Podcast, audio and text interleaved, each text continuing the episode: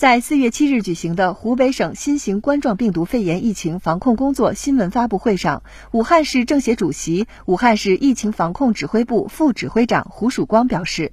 确保无症状感染者、预后复阳者和市外境外来汉人员第一时间发现、尽早检查、及时处置，突出对重点人群的疫情排查防控，